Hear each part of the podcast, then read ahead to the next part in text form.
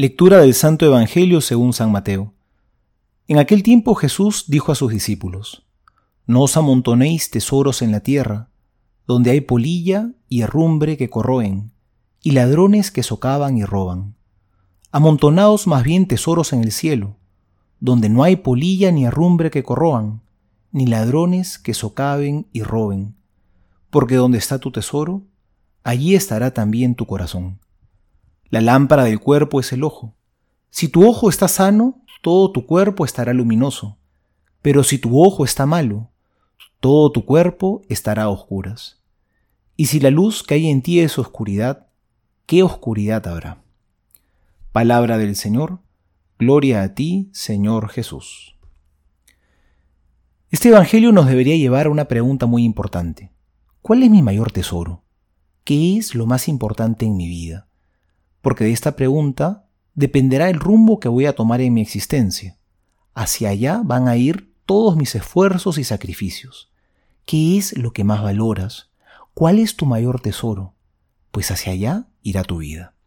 Porque donde está tu tesoro, ahí está tu corazón, nos dice el Evangelio de hoy. A veces podemos pensar que es al revés. Pensamos que tenemos que forzar al corazón a ir hacia una dirección que pensamos que debería ir. Pero qué difícil es forzar el corazón a que vaya a un lugar a donde no quiere. El corazón naturalmente va hacia aquello que valora. Si tu tesoro es Dios, el corazón no lo tienes que forzar, va a querer ir hacia allá. ¿Cuál es el gran tesoro de tu vida? Si es Dios, tu corazón va a querer mover toda tu vida en esa dirección. Pero a veces nuestro tesoro no es Dios. Muchas veces nuestros, nuestros tesoros más importantes aún están en este mundo. Hay cosas muy pasajeras, pero que todavía anhelamos mucho. Quizá no son cosas malas, pero puede ser que le damos demasiada importancia en nuestra vida y quizá no les corresponde tanto. Que no nos sorprenda que el corazón nos jale con fuerza hacia allá. Hoy hagámosle caso al Señor. No gastemos nuestra vida amontonando tesoros en esta tierra. La polilla y los ladrones se los acaban. Esos son tesoros muy pasajeros.